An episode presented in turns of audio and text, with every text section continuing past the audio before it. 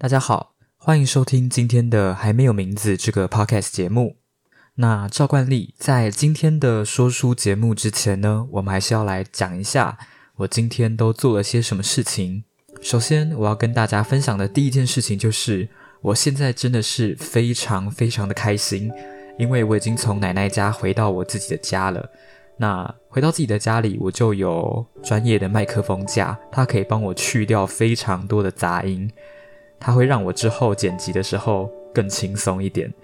像是如果你有仔细听的话，你会发现我前几天的录音多多少少都会掺杂一些杂音进去。那是因为我前几天录音的时候都是手拿着麦克风，那只要我的麦克风有稍微移动，麦克风移动的声音就会直接被录进去哦，而且是录得清清楚楚。它会变成说我之后让系统帮我降噪的时候。也很难让这个杂音完全被去除掉。那现在好啦，我已经回到我自己的家了，所以也比较不会有麦克风移动造成有杂音的问题。那今天第二件让我觉得开心的事情是，今天是除夕夜，所以我们家也有吃团圆饭。那我在这里也要跟大家说一声新年快乐。我相信，不管你今年过得怎么样，不管你今年过得是顺利还是你过得不顺利。我相信一切都会好起来。你要相信，明年一定会过得比今年还要更好。明天的日子一定会过得比今天的日子还要更精彩。那过年期间，还是希望大家能够少去一些呃疫情的热区，或者是很多人的地方哦。毕竟现在有太多不明的感染源，你完完全全不知道你身边走过的路人他是否有感染 COVID。保险起见，还是建议大家能够待在自己的家里追剧或者是打游戏都好，好好享受能够在家里陪伴家人的时光。那祝大家新年快乐，干杯！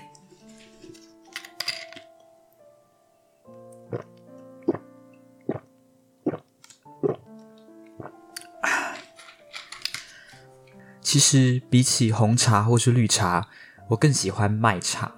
我不知道为什么，就是我很喜欢麦茶，里面有一种很特别的味道。我也很难找出一个形容词来跟你们说，那到底是一个什么样的味道？但我想大家应该都知道我要描述的是什么样的味道，好吗？我相信你们能够，我相信你们知道我在讲什么。那在这里还有一件事情要跟大家分享哦，也就是我不知道其他家庭都怎么度过除夕夜。那像我们家呢，我们每年都一定会去买外面玩具店里面那种，就是不知道大家有没有去过一些干妈店。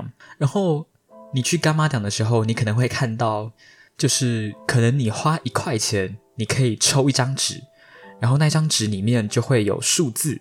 如果你的数字对到纸板上面的数字，就代表说你中奖了，你就可以拿到可能一块啊、五块啊、十块，最多还有一百或者是两百块的。那我们家庭每年就是一定会买那个东西来抽，然后每次抽的时候，你就会发现有些人的运气就真的非常非常的好，那有些人的运气他就非常的差。你只需要对数学有一咪咪的概念。一咪咪好像有点怪怪的。你只需要对数学有一点点的概念，你就会知道每个人中奖的几率会是一样的。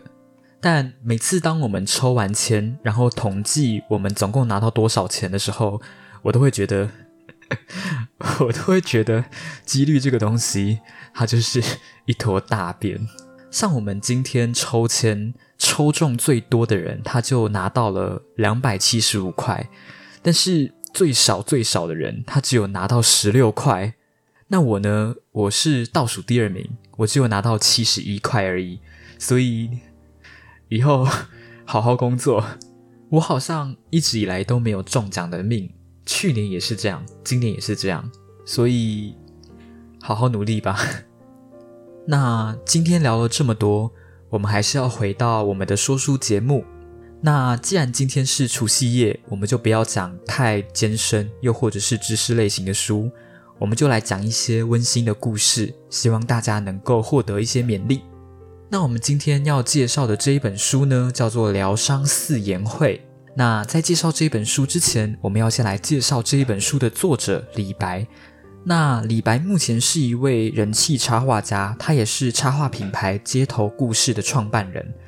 那李白在一九九七年生，目前他是一位全职的插画家，他希望能够透过插画的方式，让每一个人都有机会能够去倾诉内心的故事。而李白也相信，每个人的故事都有可能治愈另外一个人。就凭着这句话，我决定今天要跟大家分享这一本书。那我个人其实非常相信说故事的力量，我也相信每一个人背后都一定有着他自己的故事。这个故事或许平凡，又或许高潮迭起，但我觉得无论这个故事如何，它都是你曾经走过的注解，它都是你自己的历史。认识我的人都知道，我第一次跟你讲话的时候，我第一句话一定都是问你：你有什么故事可以跟我分享？我会这样问的原因主要有两个，第一个就是我可以透过你的回答来去判断你是一个比较怕生还是一个比较热情的人，进而去改变我认识你的方式。如果你今天在我问题还没有问完之前，你就跟我噼里啪啦讲了一大堆，我就知道你一定是一个很热情的人，那我之后也会用热情的方式来回应你。那如果你今天只有告诉我你叫什么名字，那我就会判断说，你可能是一个比较怕生的人。那我可能就会透过慢慢跟你相处的方式来认识你。那这样做的第二个好处就是，因为我非常非常不会记同学的名字，所以透过故事的方式，我可以对你留下非常深刻的印象。像是我的高中同学，我在一开始认识他们的时候，我不知道问过同一个人多少次，你叫什么名字。但是今天透过说故事的方式，我就可以用非常短的时间来找出你的兴趣跟你的专长是什么。像我们班有些同学，他会字音字形，又或者是他非常喜欢写文章。透过这种故事的方式去记忆，可以帮助我去记住，还有去认识这一位同学。所以我也推荐大家，以后在认识新的同学，又或者是新的同事的时候，你们也可以透过这种方式。来记住对方。好，那我们就要回到这一本书喽。那这本书它是由很多很多个故事所组成的，所以我等一下也会挑其中几篇我印象比较深刻的故事来跟大家分享。最后，我也会说一说我自己，又或者是我身边的人他们经历过的事情。那在分享故事之前呢，我们要先介绍一下四言会是什么东西。那四言会这三个字，它是来自于日文，也可以称作肖像画或是速写。那画家他会用自己独特的眼光去观察一个客人，并且用即兴的方式，透过画笔来诠释这位客人。在这本书的一开始，作者有分享疗伤四言会的过程。首先，第一点当然就是要跟客人见面。至于与客人见面的时间点或者是地点不拘，那。画家也不会事先知道这位客人的长相。接下来第二个步骤，客人会倾诉自己的一段故事。在这个阶段里，客人通常会讲出自己内心的烦恼、秘密，又或者是想法。那画家他不会做出任何的回应，只会静静的倾听。不管听到什么内容，画家都不会多做评论。第三个步骤就是画下四言会。用喝一杯茶的时间，画家用即兴的笔触去画下客人的四言会。那客人就是根据自己的步调去讲完自己想要讲的故事。最后一个步骤便是在客人的纸背上留言。通常在客人说完故事之后，纸上的颜料也干了，那画家就会请客人在画纸背后留下一句想要对自己说的话。透过这四个步骤，就完成了疗伤四言会。那我第一个要跟大家分享的故事叫一个秘密。那在这个故事里面，作者遇到的是一个什么心事都不想说的客人。那这个客人在一开始就很直接的表明，他不会跟别人说自己的心事。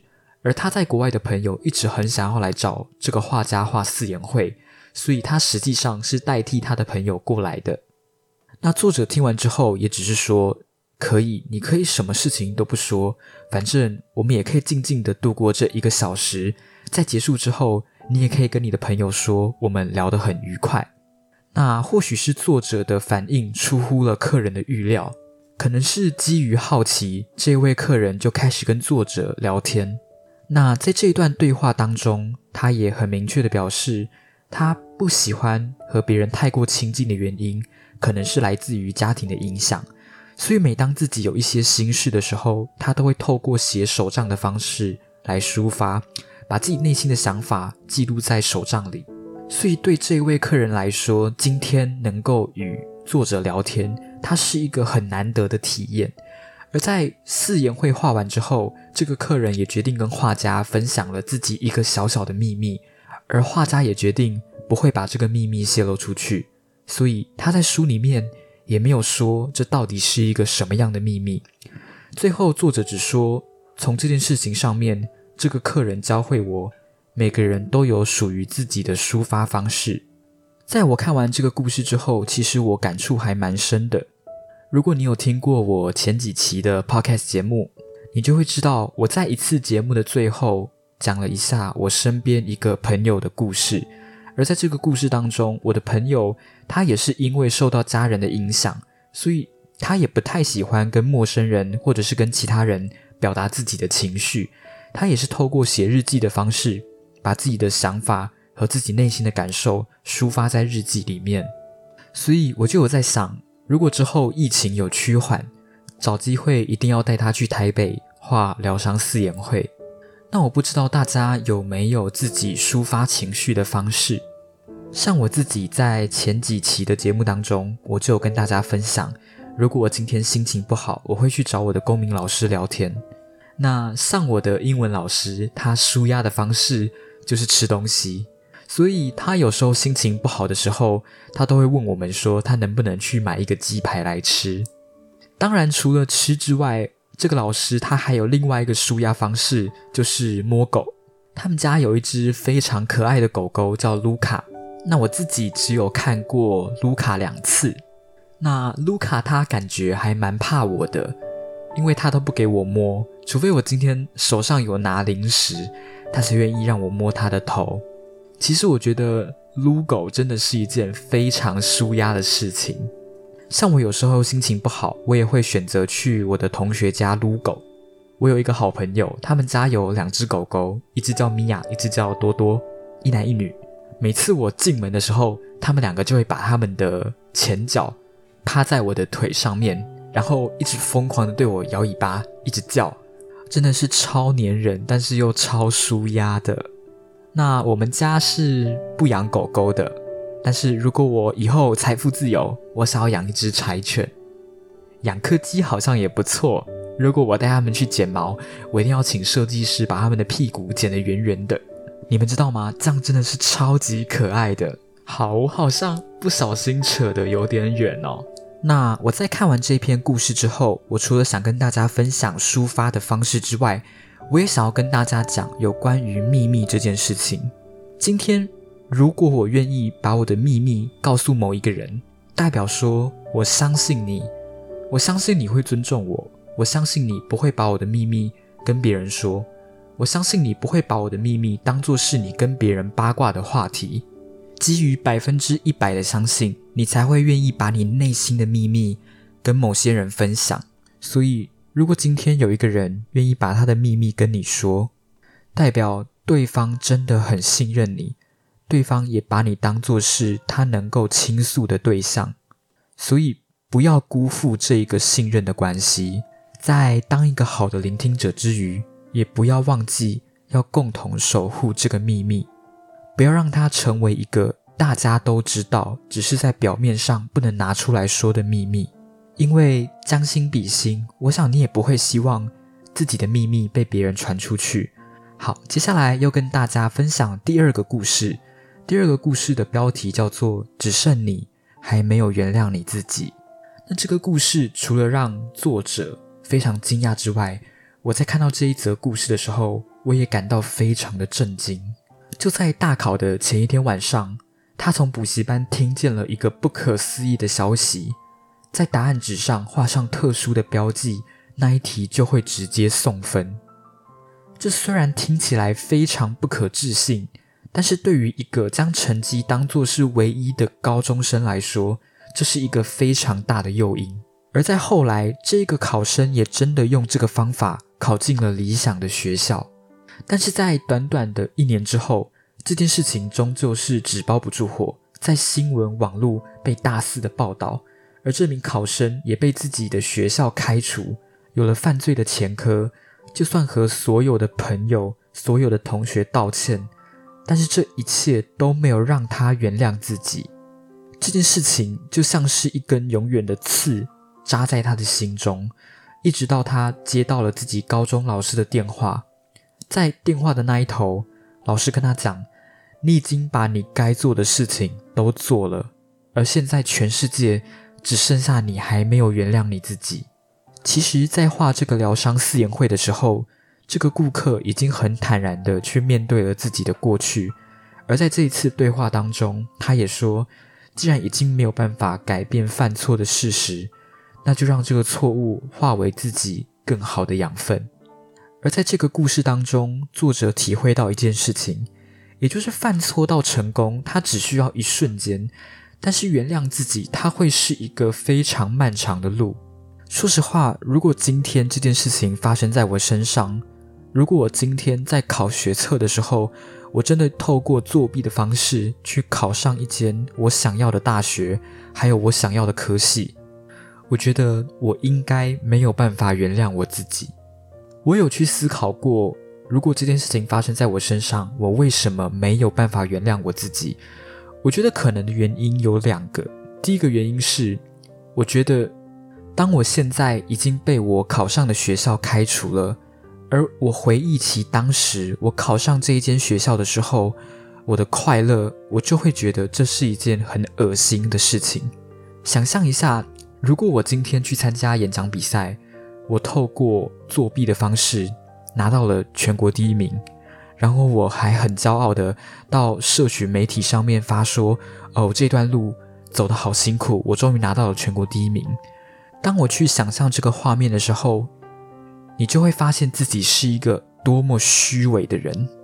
所以这可能是我其中一个没有办法原谅自己的原因。他不是愿不愿意原谅自己，而是你讨厌自己。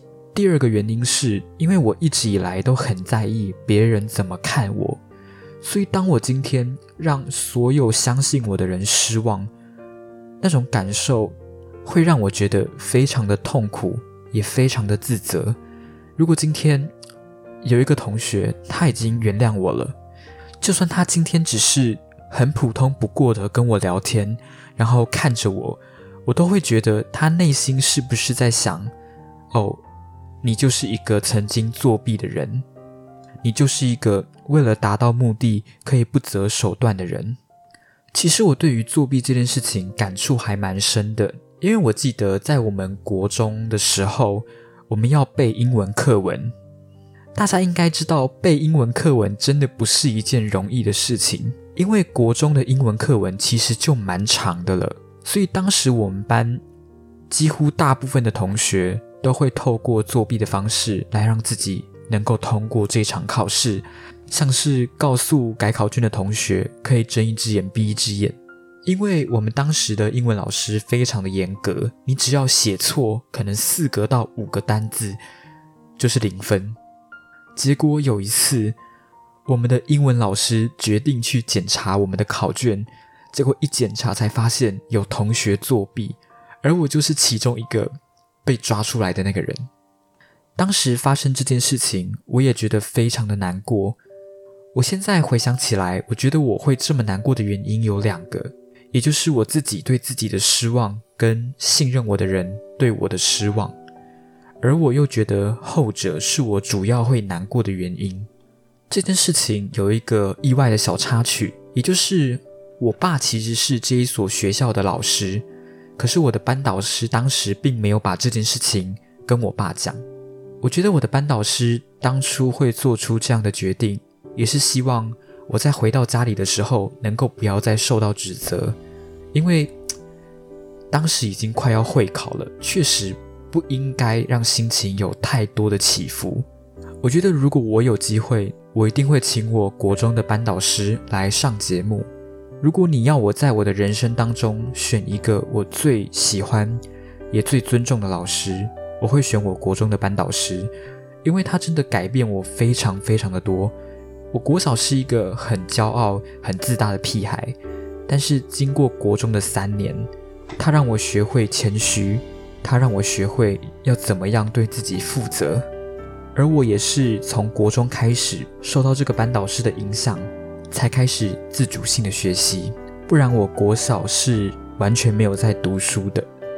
好，那接下来呢，我们要进到第三则故事，也是今天最后一则故事。这一则故事的名字叫做“想请你帮我转达一件事”。在故事的一开始，这名顾客把他和他朋友的合照传给了作者。在这些照片里面，有两个人穿着高中制服的照片。也有很多很多的生活照。这名顾客和他的朋友，他们之间的感情已经超越了友情，甚至比家人还要更亲近。这名朋友的家庭关系并不和睦，而这位朋友他也很常被班上的同学当作是嘲笑的对象。所以对这个朋友来说，这名顾客他就是他人生当中唯一一个可以依靠的朋友。在升上大学之后，他们虽然分隔两地，但是彼此还是会依靠写卡片的方式陪伴在对方身边。在遇见对方的时候，也会给对方一个大大的拥抱。对这名顾客来说，所谓的爱就是彼此能够不吝啬的去表达自己的情感，是一种紧密的陪伴关系。而这名顾客也知道，他的朋友一直以来都受忧郁症所苦。而最后，忧郁症仍然夺走了他朋友的生命。这个顾客陪着他的朋友走完了最后一程，从头七到七七，每一个仪式，每一个重要的时刻，帮朋友化妆、清洗身体，他的眼泪都一把一把的流。我看着他安详的脸，这或许是他睡得最安稳的一觉。而在最后，这名顾客也在信中告诉作者。如果可以，想借由您的平台呼吁身边有忧郁症患者的人，好好陪伴就好，不需要去做过多的事情，只要让他感受到有人陪着他就好。即使最后的结果可能不尽人意，也不需要后悔。是不是还有更多的可以做？只要你做到当下你觉得全力就够了。我们不是神，不可能所有事都如愿。在陪伴忧郁症患者的途中。也要好好保持界限，不能让自己被拖下去。愿世界的大家都有更多的同理心，陪伴就是最好的同理。